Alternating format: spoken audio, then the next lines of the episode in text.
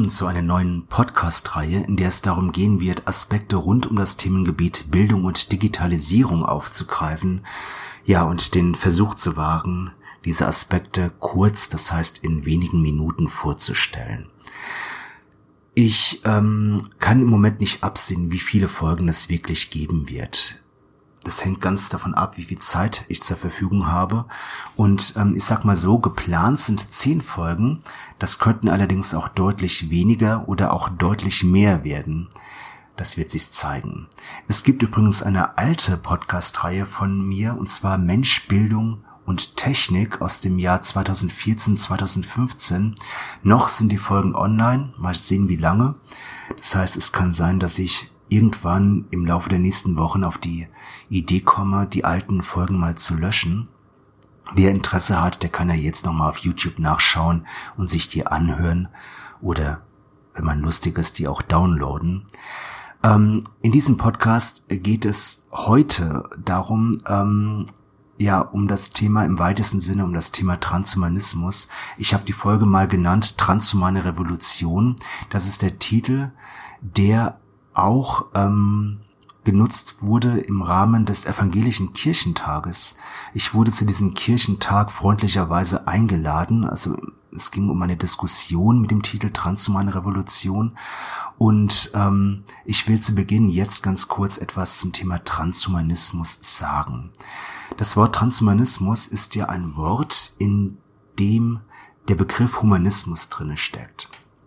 Beim Humanismus geht es um das, was den Menschen als Menschen auszeichnet. Es geht also um das Humane. Man könnte auch sagen, es geht um das Menschliche am Menschen.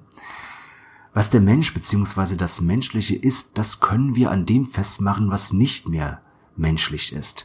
Das heißt, anhand der Grenzen, die uns gesetzt sind. Zum Beispiel, wir sagen, der Mensch ist sterblich und gleichzeitig in der Lage, sich zu seiner Sterblichkeit zu verhalten. Das grenzt uns ab zum Tier. Zumindest gehen wir davon aus, dass wir diese Abgr äh, Abgrenzung äh, vornehmen können. Ein anderes Beispiel. Ähm, der Mensch ist ein körperliches Wesen und gleichzeitig ein Wesen, das als körperliches Wesen über seinen Körper nachdenken kann. Das heißt, also dieses Denken ist ein ganz entscheidendes Moment. Man könnte auch sagen, der Mensch ist ein Vernunftwesen und die Vernunftbegabung ist das Moment, was uns wiederum von anderen abgrenzt, also von von einem Wesen beispielsweise wie dem, wie dem Tier oder der Pflanze. Beim Transhumanismus geht es nun darum, diese Grenzen, die unser Menschsein markieren oder bestimmen, durch neue Technologien zu überwinden. Zum Beispiel durch Gentechnik, Neuropharmaka, durch digitale Technologie und so weiter.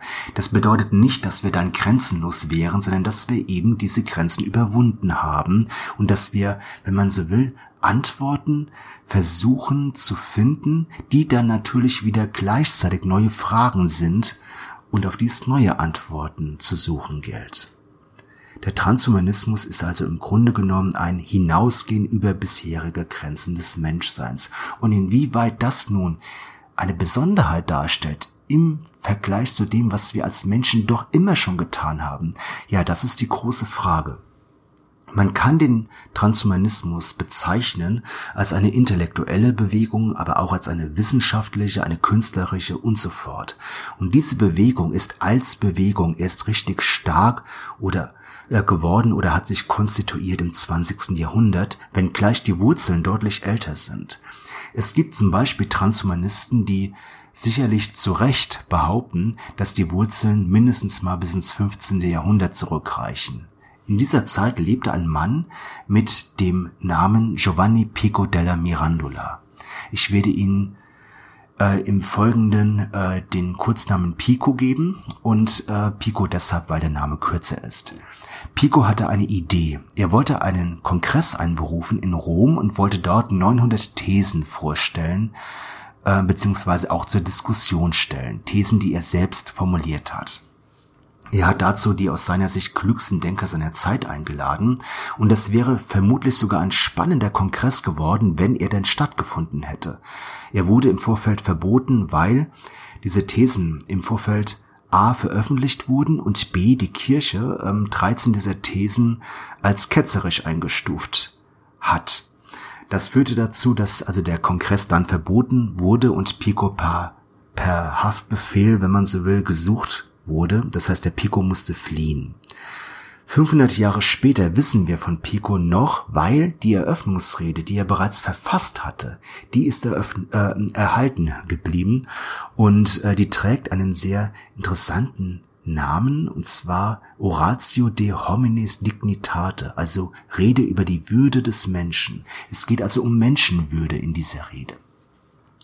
Diese Würde, die begründet der Pico sehr interessant, und zwar schreibt er, dass äh, sinngemäß, dass Gott den Menschen als Krönung der Schöpfung ins Zentrum der Welt hineingesetzt hat, aber der Mensch wurde unvollkommen geschaffen in Abgrenzung zu allen anderen Dingen in der Welt. Zum Beispiel ist es so, dass eine Pflanze einen biologischen Bauplan hat, so würde man das heute zumindest bezeichnen, und dieser Plan der Pflanze vorgibt, was aus ihr werden wird. Ähm, bei einem Tier ist es so, dass ein Tier einen Instinkt hat und der Instinkt dem Tier eben vorgibt, was in den verschiedenen Lebenssituationen zu tun ist. Beim Menschen ist dieser Instinkt so nicht oder nicht mehr, je nachdem, vorhanden. Wenn, wenn wir an äh, das denken, was aus Picos Sicht über, ähm, ja, über über den Menschen schwebt, was da existiert, das sind dann die Engel, dann äh, können wir feststellen, dass die Engel aus Picos Sicht wiederum Boten Gottes sind und äh, es auch da nicht viel zu diskutieren gibt. Äh, bei den Planeten beispielsweise ist es so, dass sie im Weltraum ihre Bahnen ziehen nach festgelegten Naturgesetzen. Allein der Mensch als Krone der Schöpfung, als Ebenbild Gottes ist nun ausgerechnet das einzige Wesen, das unvollkommen ist und paradoxerweise will man sagen, liegt genau darin die Würde des Menschen begründet. Denn der Mensch ist als unvollkommenes Wesen zwar gemacht, aber gleichzeitig als einziges Wesen dadurch ausgezeichnet, dass er, der Mensch, sich selbst und die Welt nach den eigenen Vorstellungen formen und gestalten, man kann auch sagen bilden kann. Das heißt, der Mensch ist Schöpfung mit Schöpferpotenzial. Er hat ein göttliches Moment in sich. Und wenn er von diesem göttlichen Moment guten Gebrauch macht, dann kann er sich hinauf in die göttlichen Sphären schwingen und er kann sein wie Gott. Pico hat das auf das Geistige äh, bezogen, nicht unbedingt auf das Körperliche. Möglicherweise haben wir nun durch neue Technologien mehr und mehr die Möglichkeit, ja etwas zu tun, was man damals nur Göttern zugetraut hat. Die Idee der Selbstverbesserung oder Selbstvervollkommnung ist also bei Pico fest verankert, sie geht bei Pico einher mit der Würde des Menschen und sie ist 300 Jahre später, also in der Zeit um 1800 immer noch, ja, aktuell. Kant beispielsweise schreibt, dass das Geheimnis hinter der Education, also hinter der Erziehung, besteht in der Vervollkommnung des Menschen. Hegel hatte einen ganz ähnlichen Gedanken und man kann solche Überlegungen auch finden, zum Beispiel bei Herder, bei Humboldt, bei Kant, sowieso hatte ich ja schon erwähnt, bei Rousseau, bei Voltaire und so weiter und so fort. Die Würde wurde immer anders ähm, oder etwas anders begründet, aber dieser Gedanke oder dieser Konnex, dieser, dieser ähm, Zusammenhang zwischen Würde und Vervollkommnung ist da. Dieses Einhergehen hat sich verändert, das Einhergehen zwischen Würde und Vervollkommnung, und zwar im Übergang zur Industrialisierung, das heißt ähm, im Übergang zu der Zeit, in der der moderne Arbeitsmarkt entstand. Oder man könnte auch sagen, in der Zeit, in der die moderne Ökonomie begonnen hat und ähm, ja die Wurzeln quasi liegen ja von dem, was wir heute als Neoliberalismus bezeichnen. Im ökonomischen Sinne ist der Mensch seit dem Ende des Feudalismus, das heißt seit der Entstehung des modernen Arbeitsmarktes, bis heute von Geburt an wertlos. Er muss sich seinen Wert nämlich selbst schaffen, und zwar indem er seine Arbeitskraft auf dem Arbeitsmarkt zum Verkauf anbietet. Auf diese Weise kommt der Mensch dann zu Geld und wenn er, wenn man so will, kann man auch sagen, dass der Mensch durch Bildung und dann auch durch Arbeit logischerweise ähm, für das eigene Überleben sorgen kann und gleichzeitig seinen ökonomischen Wert erhöht. Das heißt, wenn man heute zum Beispiel einen, einen Schulabschluss hat, dann ist der ökonomische Wert potenziell höher, als wenn man diesen Abschluss nicht hat. Wenn man einen Hochschulabschluss hat, ist der Wert potenziell ökonomisch wiederum höher, als wenn man diesen nicht hat und so weiter und so fort. Wie viel der Mensch heute wert ist, das machen wir an einer Zahl fest, und zwar an der Zahl auf dem Girokonto. Das heißt, wir sind jetzt schon Zahlenwesen. Damit wir auf dem Arbeitsmarkt auch und gerade angesichts einer zunehmenden Konkurrenz, zum Beispiel durch Computer, durch Roboter und so weiter, bestehen können, sind wir nun angehalten, unseren Marktwert permanent zu optimieren. Das kann durch Bildung geschehen, das ist quasi die klassische Methode. Aber Bildung alleine scheint immer weniger zu genügen, denn Bildung braucht, wie wir alle wissen, Zeit. Bei Bildung hat man es mit Widerständen zu tun, zum Beispiel mit dem Widerstand des eigenen Körpers, der nicht so will, wie man vielleicht gerne hätte, oder auch durch so etwas wie ja eine Widerständigkeit durch Eigensinn. Hier kommt nun die Technik ins Spiel. Menschen, die beispielsweise müde sind, weil sie viele Stunden gearbeitet haben oder die Probleme haben, sich viele Stunden auf Dauer hoch konzentrieren zu können, die vielleicht Gedächtnisprobleme haben oder die zu, ja, zum introvertiert sein oder gar zu depressiven Verstimmungen neigen, die können beispielsweise durch Neuropharmaka wie Modafinil, Ritalin, Adderall, Donepezil oder Prozac ja die Leistungsfähigkeit optimieren. Eine solche Optimierung durch Neuropharmaka ist Ausdruck von Human Enhancement. Also Human Enhancement meint die Verbesserung des Menschen durch neue Technologien. Tim Cannon ist auch ein interessantes Beispiel. Tim Cannon ist ein Biohacker und ähnlich wie ein Computerhacker eine, eine, eine Software oder ein Computerprogramm hackt, hacken Biohacker ihren Körper, nicht um diesen zu zerstören, sondern um ihn zu verbessern. Tim Cannon hat vor wenigen Jahren eine Art ja selbstentwickelten Minicomputer sich in den Unterarm implantieren lassen.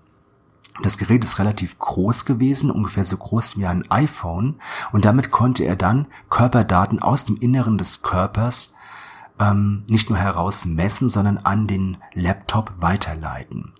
Heute ist ein solcher massiver Eingriff völlig unnötig.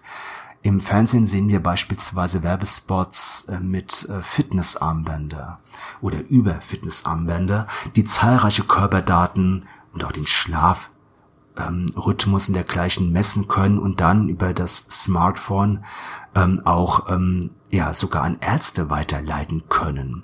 Es gibt bereits Tabletten, die mit äh, Microchips ausgestattet sind und die Körperdaten aus dem Inneren heraus senden.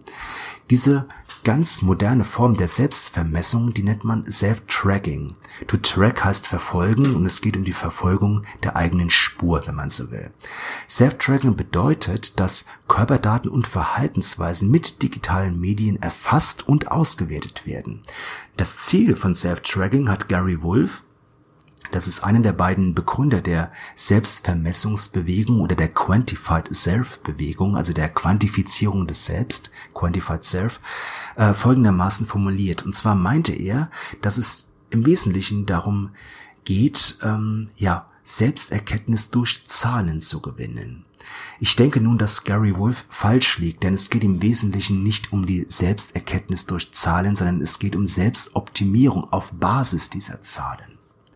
Wie schon erwähnt, versteht sich der Mensch seit Beginn der Industrialisierung, also seit der Entstehung des modernen Arbeitsmarktes, als Zahlenwesen und den Wert des Menschen, ähm, ja, den Wert, den verrät die Zahl, und zwar die Zahl auf dem Girokonto. Im Zusammenhang mit der Digitalisierung beziehungsweise mit neuen digitalen Medien wird der Mensch nun scheinbar ganz und gar zu einem Zahlenwesen. Er besteht aus einer Reihe von Nullen und Einsen, denn Computer können ja nur mit Nullen und Einsen arbeiten.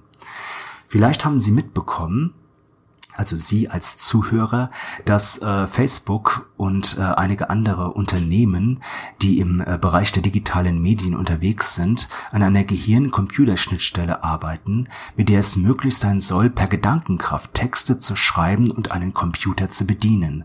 Solche Gehirn-Computer-Schnittstellen gibt es bereits. Noch werden diese dann ausschließlich, kann man sagen, im medizinischen Kontext eingesetzt. Aber ähm, äh, sie sind existent, sie sind sehr teuer, sie sind häufig mit Eingriffen, also Operationen ins menschliche Gehirn verbunden, weil zum Beispiel ja kleine Drähte, wenn man so will, dort hineingelegt werden müssen. Ähm, aber das kann und das wird sich äh, mit Sicherheit auch ändern. Wir werden vermutlich schneller, als wir denken, denkend mit Computer und über Computer mit anderen Menschen kommunizieren. Wie wäre es nur einmal herumgesponnen, wenn wir einen Teil unserer Gedanken, unserer Erinnerungen, unserer Träume auslagern könnten? Vielleicht würden wir sie auf einem Server speichern können und über die Cloud irgendwann abrufen.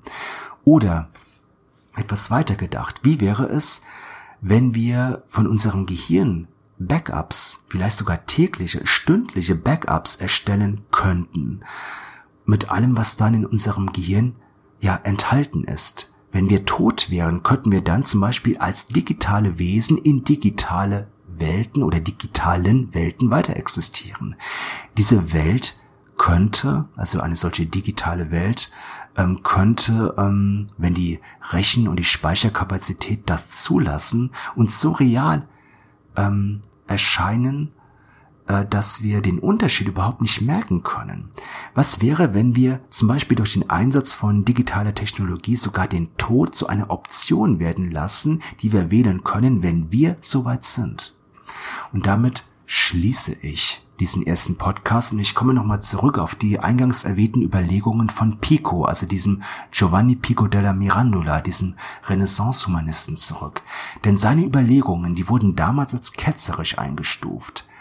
Die transhumanistischen Ansätze, das heißt äh, die Ansätze, die Grenzen des Menschseins zum Beispiel durch digitale Technologien zu überwinden, sind womöglich dann auch ketzerisch, wenn man diese, diesen religiösen Begriff äh, mal verwenden will.